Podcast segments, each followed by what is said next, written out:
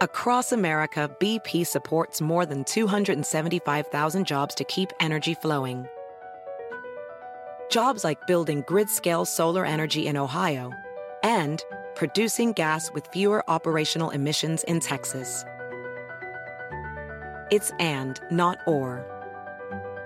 See what doing both means for energy nationwide at bp.com slash investing in America. Hacer dinero de manera difícil, como degustador de salsas picantes, o cortacocos, o ahorrar dinero de manera fácil con Xfinity Mobile. Entérate cómo clientes actuales pueden obtener una línea de Unlimited intro gratis por un año al comprar una línea de Unlimited. Ve a es.xfinitymobile.com. Oferta de línea o límite gratis termina el 21 de marzo. Aplican restricciones. Xfinity Mobile requiere Xfinity Internet. Velocidades reducidas tras 20 GB de uso por línea. El límite de datos puede variar. Con nosotros el show de Fernando Espuelas, conducido por nuestro experto en política, Fernando Espuelas, aquí en KTNQ 1020 AM.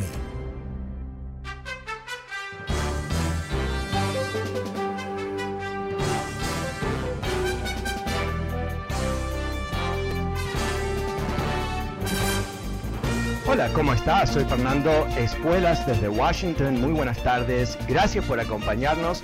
Bueno, eh, historia se hizo esta tarde en el jardín de la Casa Blanca. El presidente Biden, rodeado por uh, un grupo enorme de uh, republicanos y demócratas, firmó, firmó, firmó finalmente el plan de infraestructura a 1,2 trillones de dólares sobre los próximos uh, cinco años, algo que va a inyectar tremendos recursos en la economía de Estados Unidos y algo que se entiende que va a eh, crear el mecanismo para generar crecimiento económico hacia futuro. Uh, la eficiencia del país, uh, cuestionada en los últimos años por falta de inversión, ahora, bueno, quizás hemos dado la vuelta y estamos frente una vez más a un Estados Unidos listo a invertir en su propia capacidad de producir.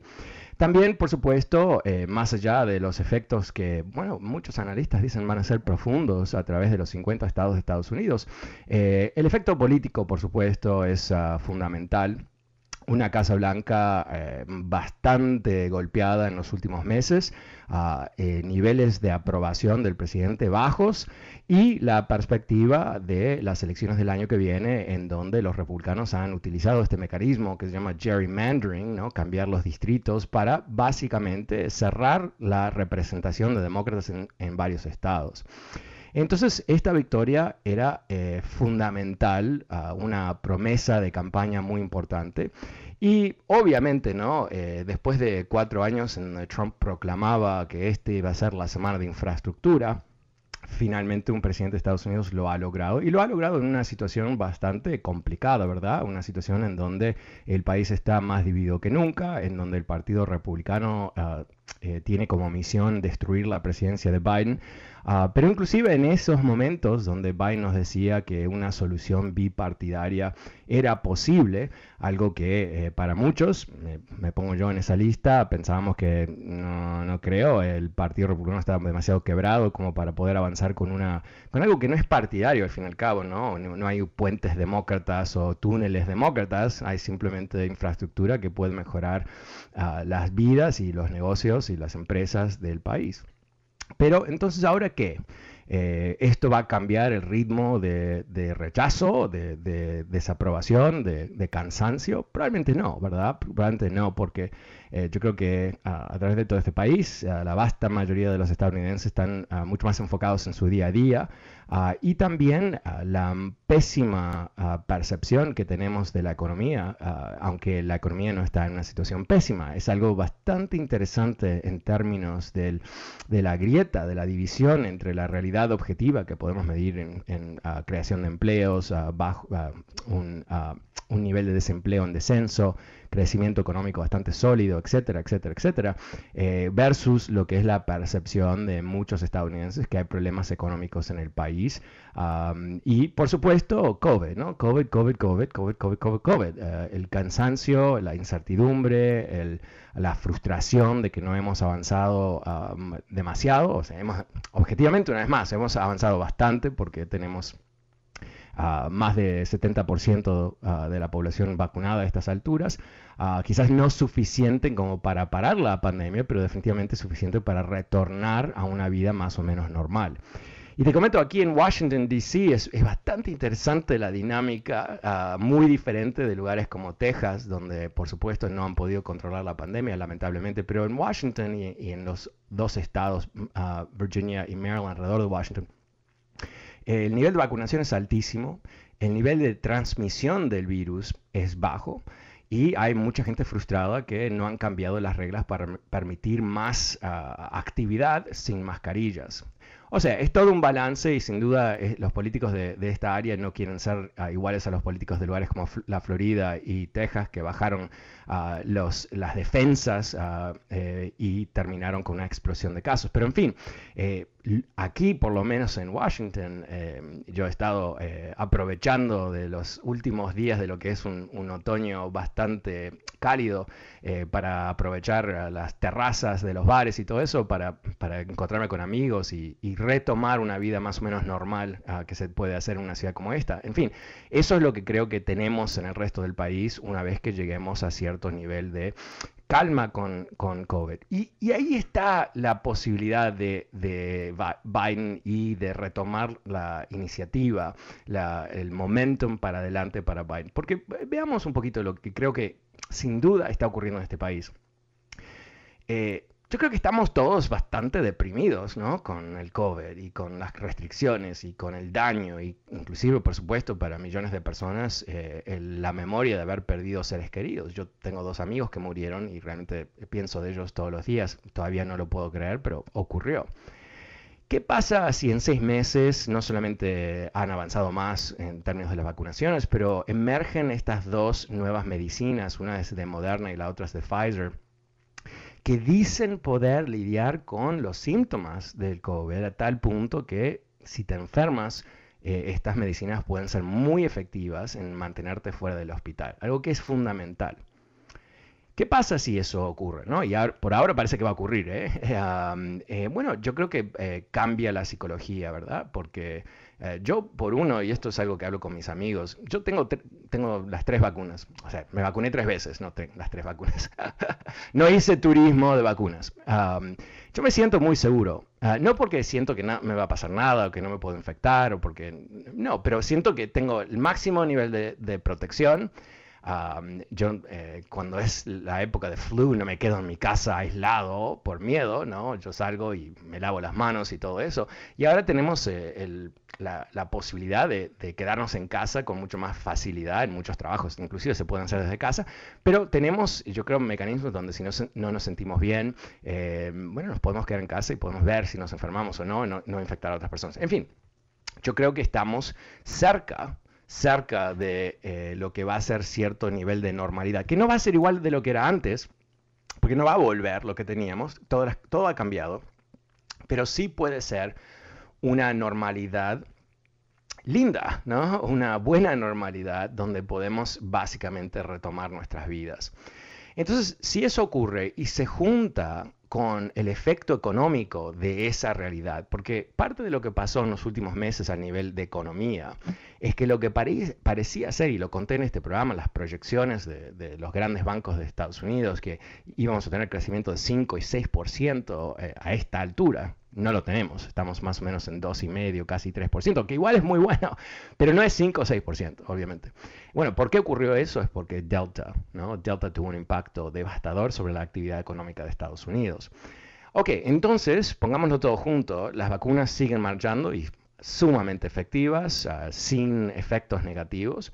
Eh, quizás estos nuevos em, ah, medicamentos que pueden ayudarnos a, superar ah, el COVID, inclusive si nos infectamos. Y si eso se cumple, ¿qué va a ocurrir? Bueno, todo el mundo espera que va a haber un crecimiento económico importante. Obviamente hay otra dinámica más que tú sin duda has escuchado, de logística, del problema de las cadenas de distribución, el problema de los barcos en los puertos y todo eso. Eso eh, es en realidad, la manera que pensar de eso es un poquito como, eh, para aquellos que me escuchan en Los Ángeles, van a saber exactamente lo que, lo que digo, ¿no? Estás en el 405, que es un freeway enorme. En realidad es un enorme estacionamiento de automóviles que cada tanto te permite viajar de un lado del estacionamiento al otro. Pero básicamente es la peor carretera del planeta Tierra. Eh, me imagino que debe haber peor, pero muy, muy mala. Y si hay un choque en algún punto, y no importa si estás en downtown, no, downtown no, si estás en el, en el valle o si estás, eh, no sé, cerca de la playa o donde estés, ¿no? Se siente a través de todo, todo el freeway y cosas que tú ni sabes dónde está el accidente te puede impactar y te puede demorar mucho tiempo. Y eso es lo que ha pasado con um, el tema de la logística. Pero la buena noticia de eso es que la expectativa es que hay cierta agilidad, que se están moviendo las cosas cada vez más y que sobre la marcha del tiempo, quizás seis meses, vamos a tener una vez más cierta normalidad. Ahora nos encontramos ¿dónde? Más o menos en mayo, uh, junio del año que viene, o sea, meses antes de las elecciones de noviembre. Bueno, no sé, Vamos a ver, eh, los demócratas piensan que eso les va a dar la oportunidad de recuperar el apoyo y el ánimo de sus votantes. Y por supuesto los republicanos están convencidos que ellos van a eh, marchar hacia el poder en las elecciones del próximo noviembre. Y bueno, eh, hoy por hoy yo creo que los republicanos tienen razón para ser más optimistas que los demócratas porque están marchando con la historia, ¿no? Como te he comentado en otras ocasiones, en las elecciones de medio término, el partido que controla la Casa Blanca tiende históricamente a perder escaños en el Congreso.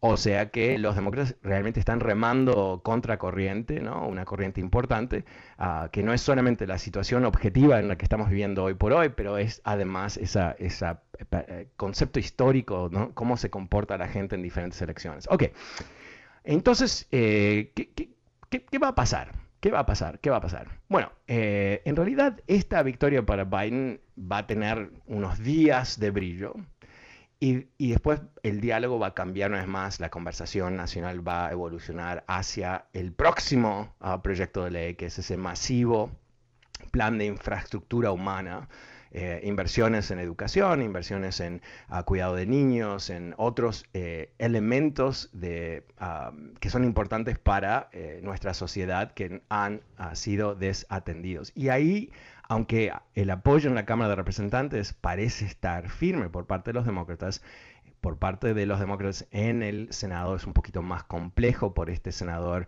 uh, Manchin, Joe Manchin de West Virginia, que es un conservador demócrata, ¿no? Es uno de los últimos que quedan. Uh, pero él hace ruiditos todos los días, que no le gusta, que no le gusta, que es muy caro, que está preocupado con la inflación. Y quizás, dice él, hay que esperar hasta el año que viene, algo que sería devastador para los demócratas en términos electorales, ah, pero él tiene otras, otros objetivos. Bueno, eso es lo que va a pasar próximamente, pero en los próximos días eh, Biden va a estar dando vueltas alrededor del país, proclamando el impacto que esto va a tener. Me imagino que el gabinete lo va a hacer también y otros demócratas eh, se van a sumar a ese esfuerzo, porque el gran riesgo aquí es que la gente no entienda que todos los beneficios que se están acumulando ah, en este país vienen 100% de los demócratas y no los republicanos. ¿no? Cuando tú recibes ese cheque del gobierno federal todos los meses, que es un reembolso del impuesto por los niños, eso no tuvo ni un voto, ni uno de los republicanos, ni uno.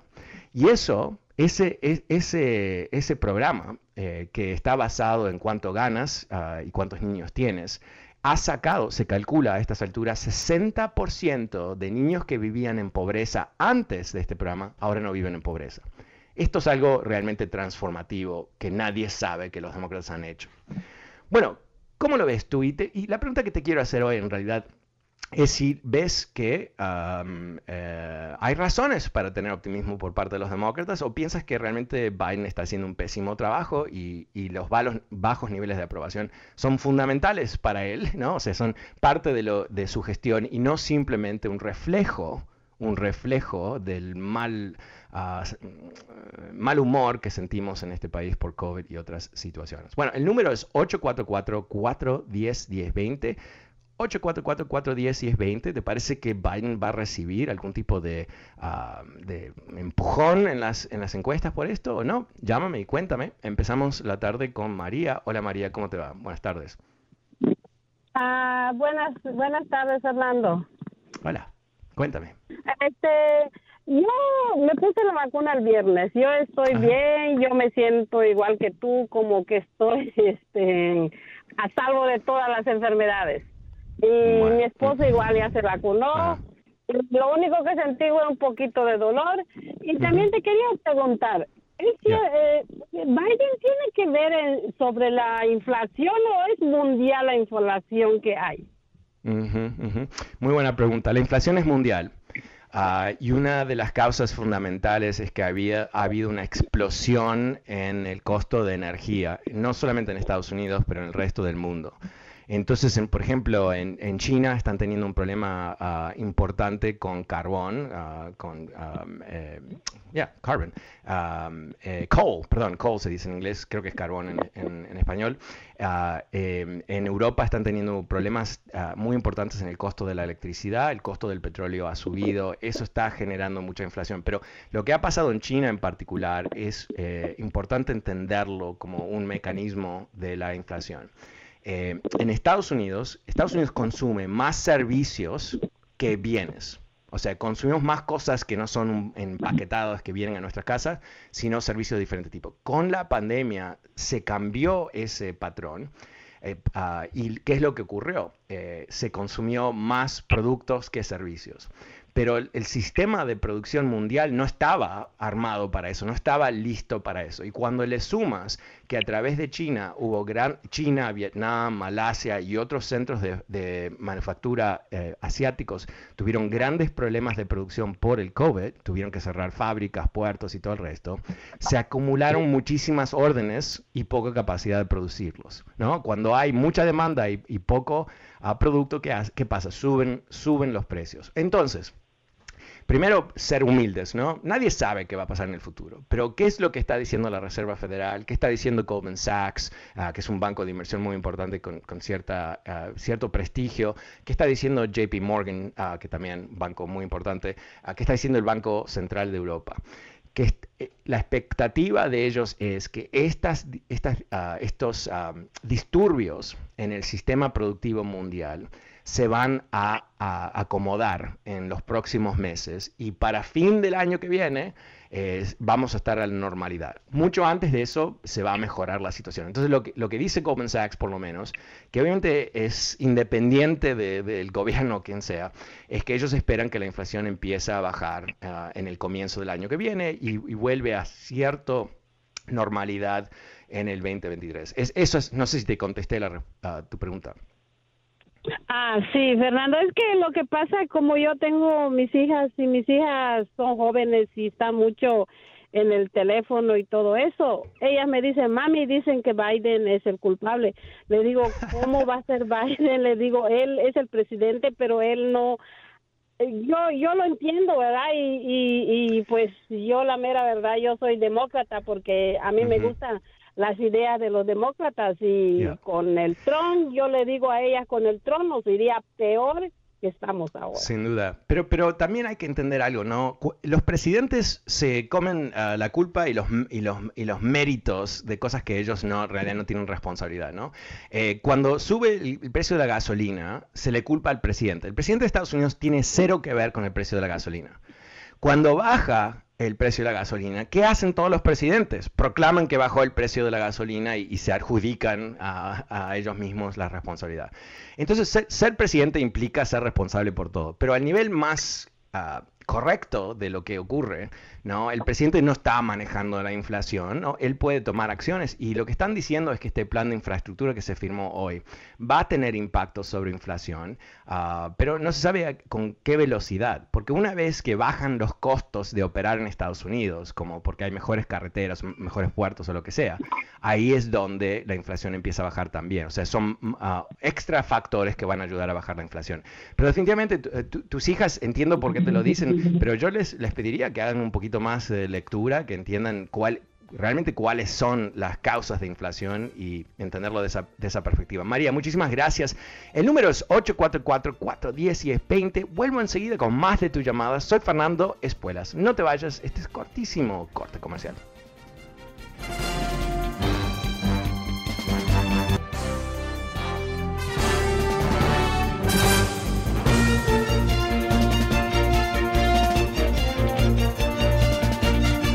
Estás? Soy Fernando Espuelas desde Washington. Muy buenas tardes. Gracias por acompañarme. Hoy en la Casa Blanca, en frente de una gran audiencia bipartidaria, el presidente Biden firmó finalmente el plan de infraestructura, 1,2 trillones de dólares uh, invertidos en los próximos cinco años para, bueno, refaccionar uh, vías, uh, aeropuertos, puertos, eh, eh, broadband, una cantidad de cosas que realmente van a tener un impacto a largo plazo en Estados Unidos. Y la pregunta a nivel político es si esto va a ayudar a Biden en momentos en donde, bueno, ha pedido, perdido mucho apoyo y donde la gente está harta, harta, harta del COVID. ¿Cómo lo ves tú? El número es 844-410-1020, 844-410-1020.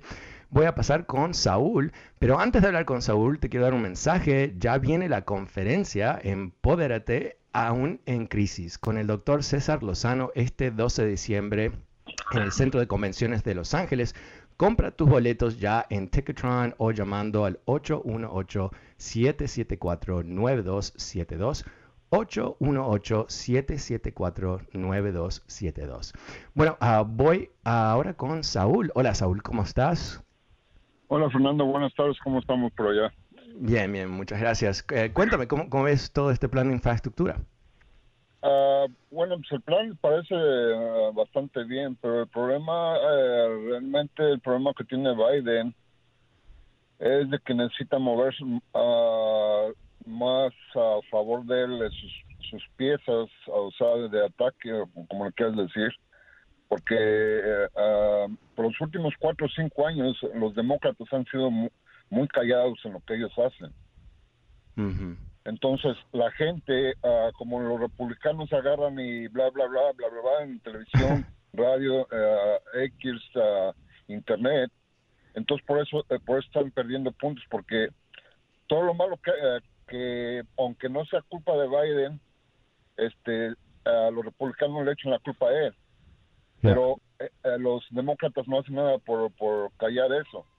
Yeah. Entonces, Yeah. eh, eso es, es, el problema, de que no, Mm. o sea, no hay contraataque para, para callar uh, las mentiras que están diciendo.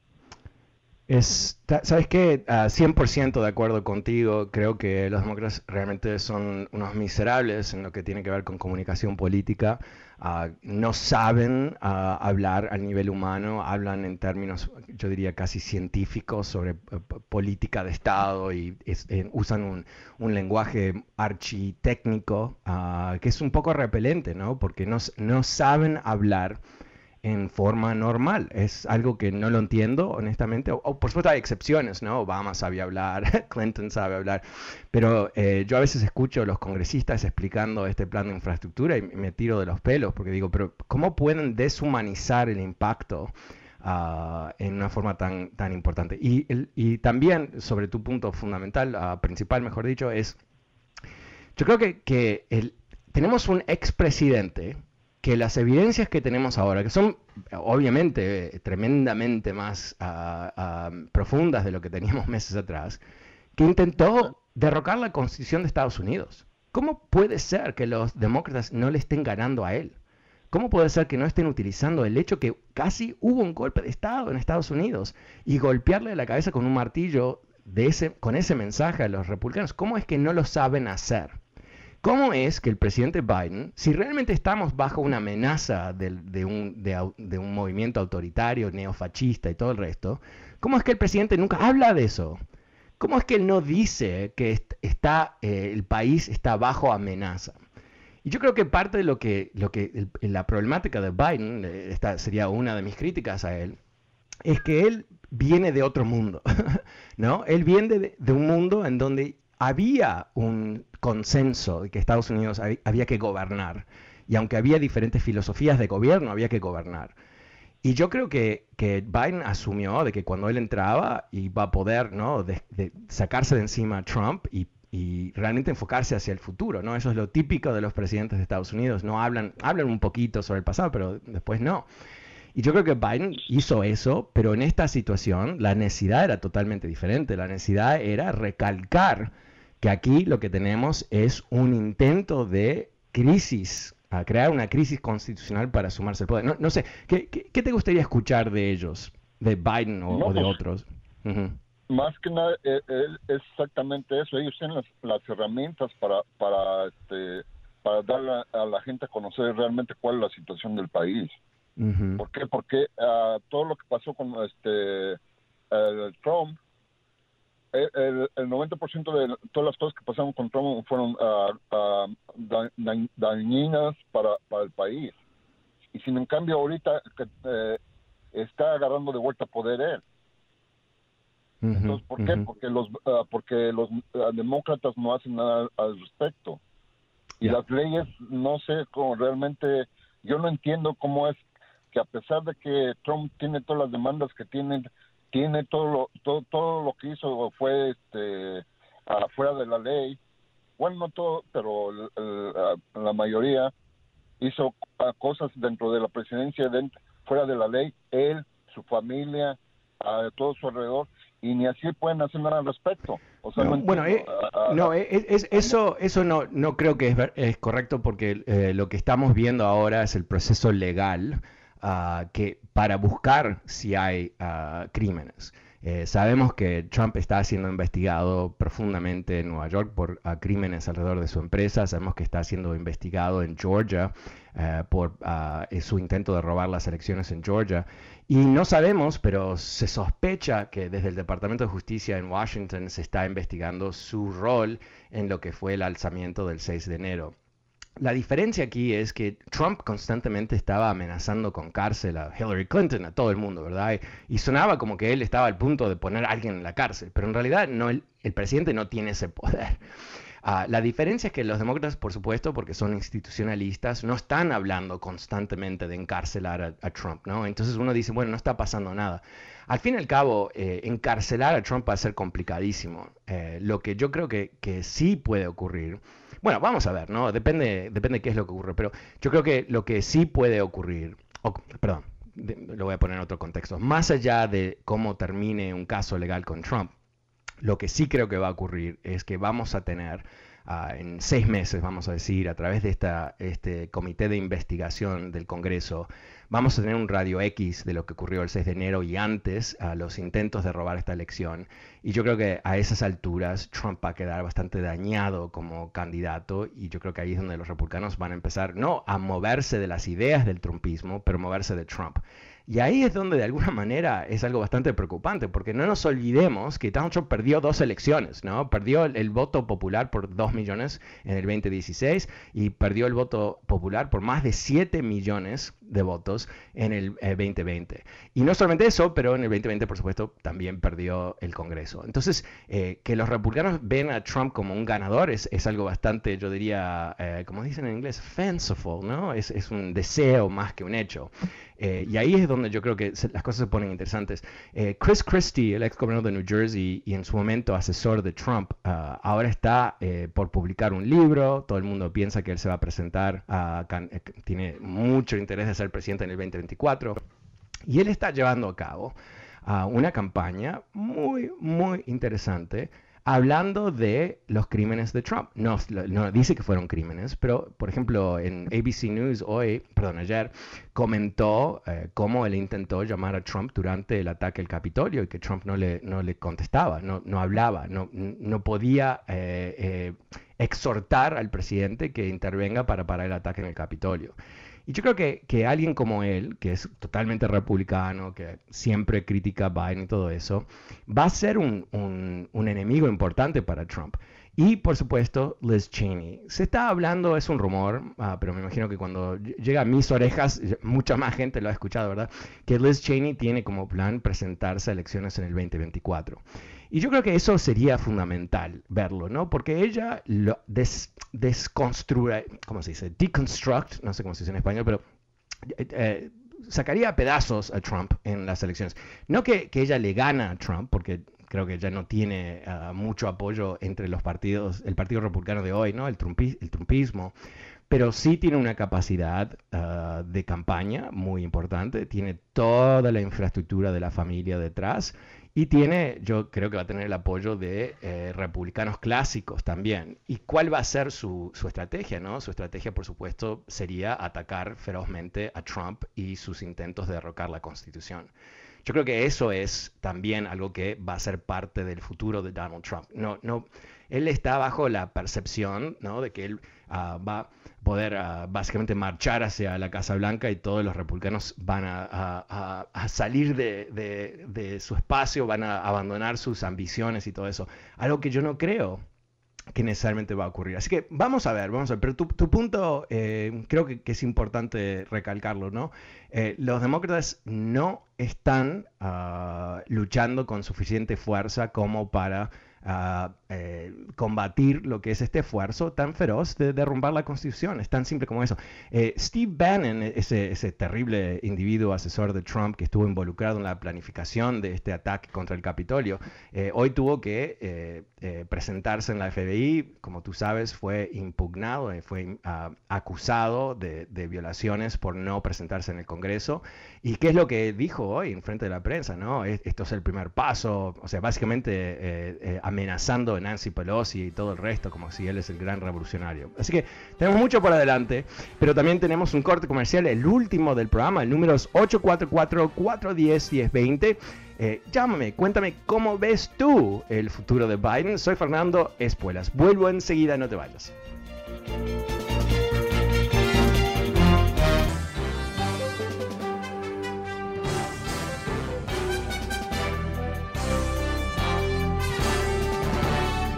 Hola, ¿cómo estás? Soy Fernando Espuelas desde Washington. Muy buenas tardes. Gracias por acompañarme. Esta tarde el presidente Biden firmó el plan de infraestructura, un 1,2 trillones de dólares uh, que se van a invertir en los próximos cinco años para renovar uh, aeropuertos, vías, el sistema de electricidad, uh, ampliar acceso ancho de banda para Internet en lugares rurales. Cosas que se necesitan para hacer crecer el país, cosas que son eh, necesarias para incrementar uh, la uh, eficiencia de la economía. Bueno, eso se aprueba hoy uh, y quizás eh, es el comienzo de algo, quizás mm, un cambio de tono desde Washington hacia el país, quizás eh, un mensaje de que no están simplemente luchando uno contra otro, pero pueden lograr cosas para el resto de nosotros. Vamos a ver, ¿cómo lo ves tú? El número es 844-410-1020. Pasemos con Alan. Hola Alan, ¿cómo te va? Buenas tardes. Hola, buenas tardes, Fernando. Nuevamente aquí tratando de aportar un poquito para eh, las personas que quieren escuchar y, y, tomar algunas ideas de nosotros. Pero mira, uh, muy de acuerdo con la persona que hizo el, el, el que habló anteriormente. Uh -huh. uh, eh, aquí hay, hay una, hay una, hay, hay desinformación porque lo estamos permitiendo. ¿Y por qué lo estamos permitiendo? Porque siento yo que nuevamente el, el Partido Demócrata necesita traer más personas que puedan eh, dirigirse más a la, a la comunidad eh, latina, a nosotros, para dejarnos saber qué es lo que están haciendo, qué es lo que pasa en todas las diferentes eh, eh, situaciones que hay ahorita, porque ahorita hay muchos frentes que desafortunadamente abrió el partido anterior. Muchos uh -huh. problemas que empezaron a, a, regar por todos lados. Entonces, sí es importante mantener a, esa, a nosotros como comunidad más informados necesitan más personal. Esto lo habíamos hablado, lo había escuchado desde la campaña cuando estaba Biden, que, que había, no había esas personas. También pasó con Hillary Clinton. Entonces, uh -huh. sí hay desinformación porque no se ha hecho mucho al respecto. Eso por un lado. Entonces, sí, sí, al momento de, de tener más información, se combate la desinformación que está generando el otro partido o los -huh. otros representantes de los otros partidos. ¿Me explico? Entonces, sí. el, el, el, y, y, toda esa información sabemos que lo están manipulando ellos. Por otro lado, eh, estoy de acuerdo que el, presidente Biden tiene un, y vuelvo y repito, no estoy en ningún partido, yo voy con el partido que más me conviene en mi familia, en mi hogar. Entonces, eh, eh yo apruebo 100% lo que está haciendo Biden. Desafortunadamente, hay cosas que, que, que se ha tardado muchísimo, como decía la otra vez se está tardando y al igual que con este plan que está proponiendo ahorita, los resultados no son inmediatos. Es uh -huh. un proceso. Es un proceso. Yep. Entonces, sí tiene que hacer más, moverse más, ser un poquito más ligero, ser un poquito más, como decía el otro día, más, un poquito más agresivo en el buen sentido. En el sentido de decir, ok, vamos a hacer esto. Y se hace. O sea, eh, no ponerse a, a, promover 20 planes y en realidad nada más puede, eh, al final nada más sale con un solo plan. O sea, irse, sí, que ponga los 20 planes, pero decir, voy a ir gradualmente. Plan número uno empieza eh, en este momento y se enfocan en eso, porque poner toda la carne al asador en un momento es, la verdad, es muy arriesgado. Otra cosa, si ahorita ya están, por ejemplo, lo de Danan, ya está así, ya está ahí, él lanzó la, la advertencia, ya está afortunadamente juzgado por el FBI. Él ya lanzó la advertencia, entonces es ahí a donde también me refería. Hay que estar alertas, o sea, una, situación o un ataque ante alguna situación, tienes que estar prevenido para la contrarrespuesta. Siempre es algo que también nos están enfocando el Partido Demócrata. Nada más lanza ahí y espera sentado a ver qué es lo que pasa. Y no, tienes que estar listo para ver qué es lo que va a resultar. yo, creo que, estamos aterrizando sobre, sobre eh, lo mismo, ¿no? Que es que eh, hay una carencia importantísima de comunicación efectiva por los demócratas. algo que hay una, una, gran diferencia, ¿no? los republicanos tienen la capacidad de emitir un mensaje a sus seguidores sin ningún tipo de fricción, sin barreras porque cualquier locura que dice Trump sale en Fox News en cinco minutos. Eh, los demócratas no tienen el mismo mecanismo. O sea, eh, que un demócrata haga una declaración agresiva no garantiza que va a salir en MSNBC, por ejemplo. No hay un... Fox News y MSNBC no son iguales, ¿no? O sea, porque la gente dice, sí, los liberales tienen MSNBC, los, eh, los conservadores tienen Fox News. Bueno, en realidad sí, a grandes rasgos, pero en forma operativa no, porque MSNBC, es ah, un canal de noticias con estándar. o sea, no simplemente publican lo que los demócratas quieren decir, sino que ellos tienen periodistas que filtran la información y la reportan. En Fox News no existe eso. En Fox News tienen una, orientación editorial totalmente partidaria a favor de los republicanos. Entonces, eh, eh, para ellos eh, mentir y que esa mentira se convierta en algo que se la creen millones de sus seguidores es un proceso relativamente fácil. Eh, también con la radio hablada, ¿no? Hay, hay poquísimos ah, locutores de radio hablada eh, del lado demócrata, poquísimos. Eh, todo el dinero y toda la distribución está detrás de los republicanos. Entonces, una vez más, ellos hablan con una voz, ¿no? Y, los seguidores quieren ser ordenados. los seguidores de Trump quieren ah, ese verticalismo, quieren ah, recibir instrucciones, quieren ser parte de esa misión.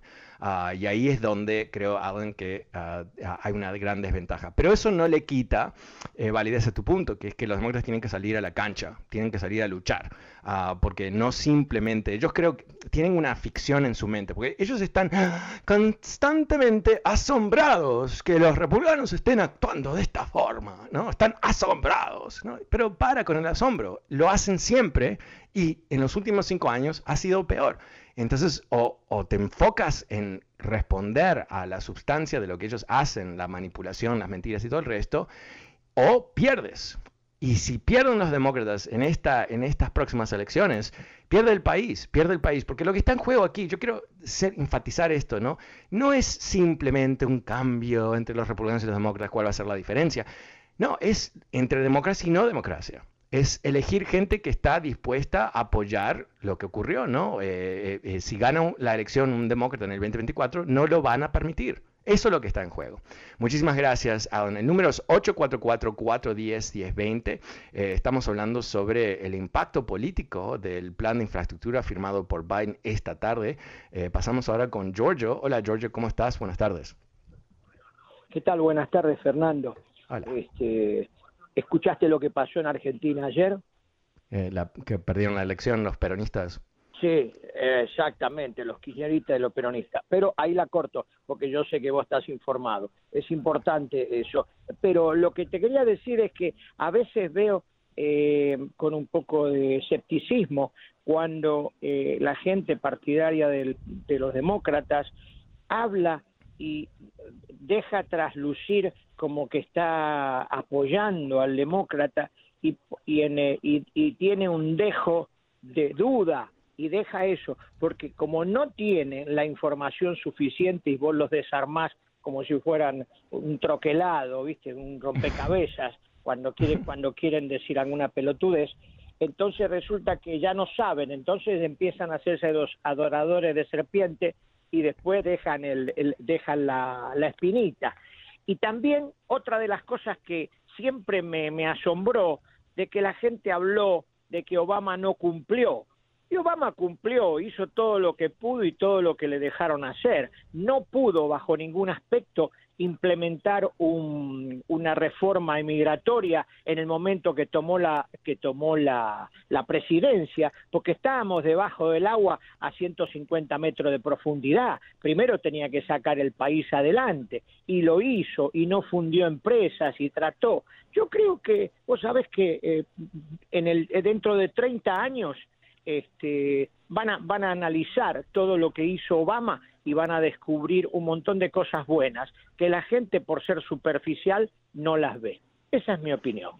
Bueno, em, sí, mira, em, eh, lamentablemente nuestra comunidad es muy vulnerable a las mentiras de los republicanos y porque eh, lamentablemente nuestro conocimiento de cómo funciona Estados Unidos es limitado en el mejor de los casos ah, y por eso cuando alguien dice sí porque Obama no dio una reforma migratoria suena como que un presidente de Estados Unidos se puede levantar una mañana y decidir dar una reforma migratoria, ¿no? Y esa es la mentira que se repite inclusive en esta estación por ciertos mentirosos que siguen con esa, historieta lamentable.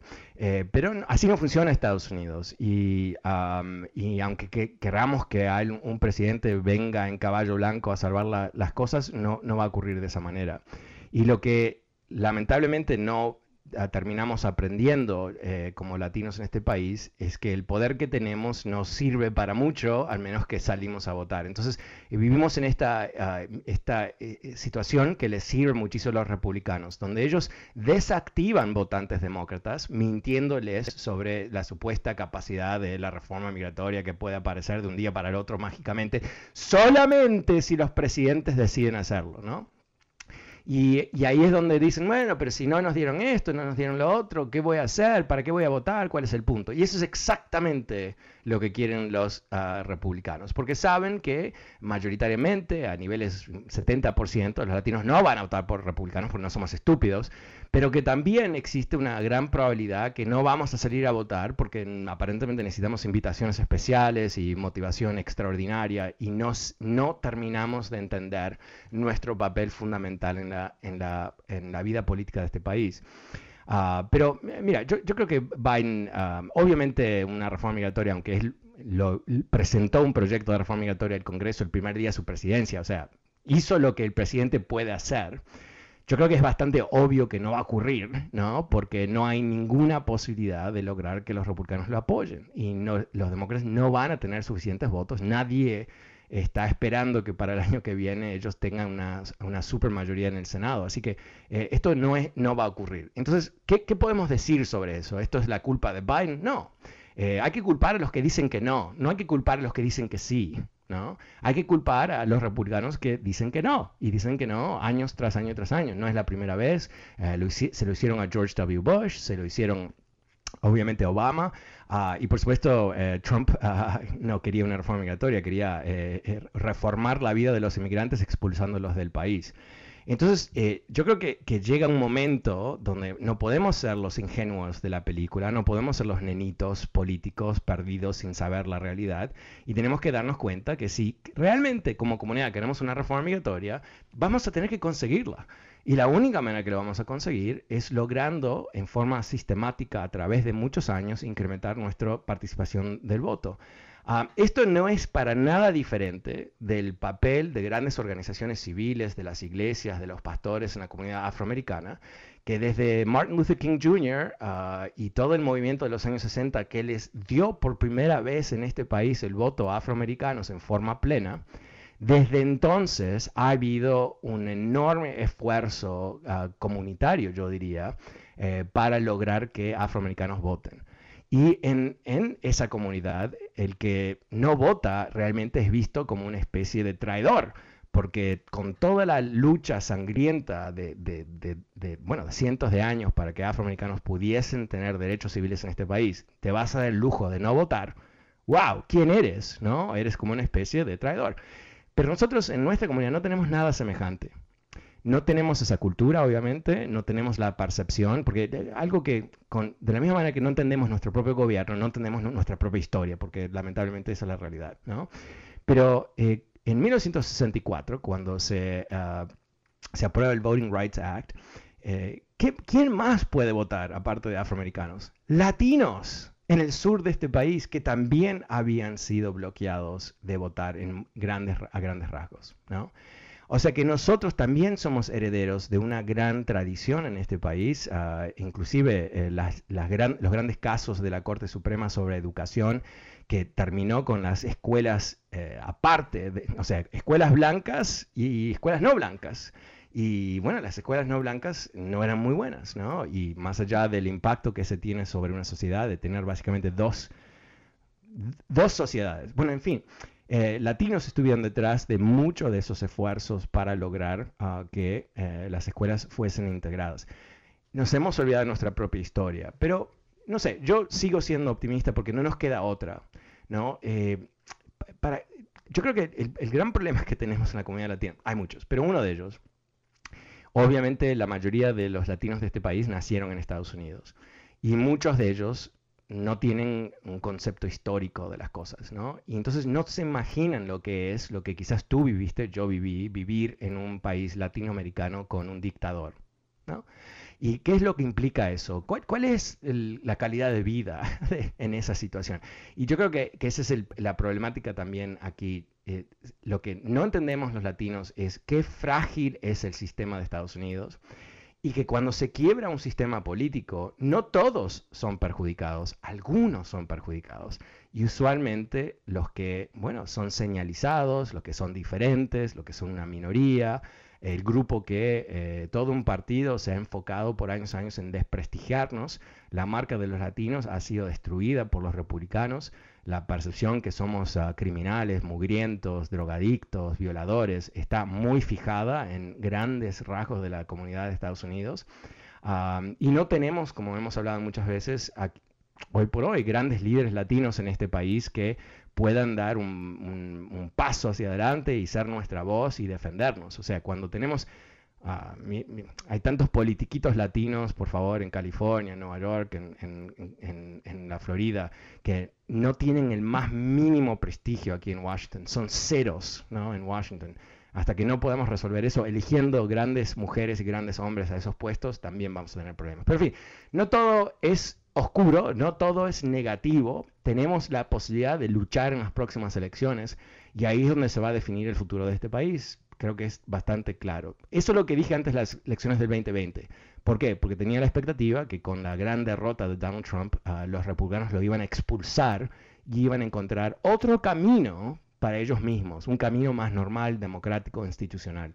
Eso no ocurrió y ahora tenemos hoy por hoy esta amenaza mortal al sistema político de Estados Unidos algo que si tú y yo no lo resolvemos, no sé quién lo va a resolver, porque hoy por hoy ah, es caos, ¿no? Es caos lo que se está viviendo en este país y no hay una salida muy obvia más allá de más democracia.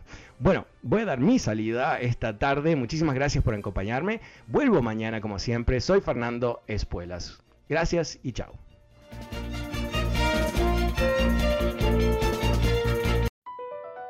BP added more than $70 billion to the U.S. economy in 2022.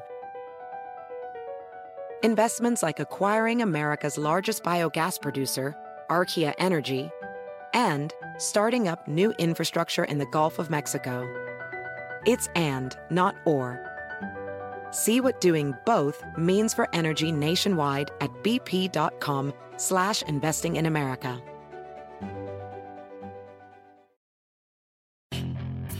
Hacer dinero de manera difícil, como degustador de salsas picantes, o cortacocos, o ahorrar dinero de manera fácil con Xfinity Mobile. Entérate cómo clientes actuales pueden obtener una línea de un límite intro gratis por un año al comprar una línea de un límite. Ve a es.xfinitymobile.com. Oferta de línea o límite gratis termina el 21 de marzo. Aplican restricciones. Xfinity Mobile requiere Xfinity Internet. Velocidades reducidas tras 20 GB de uso por línea. El límite de datos puede variar.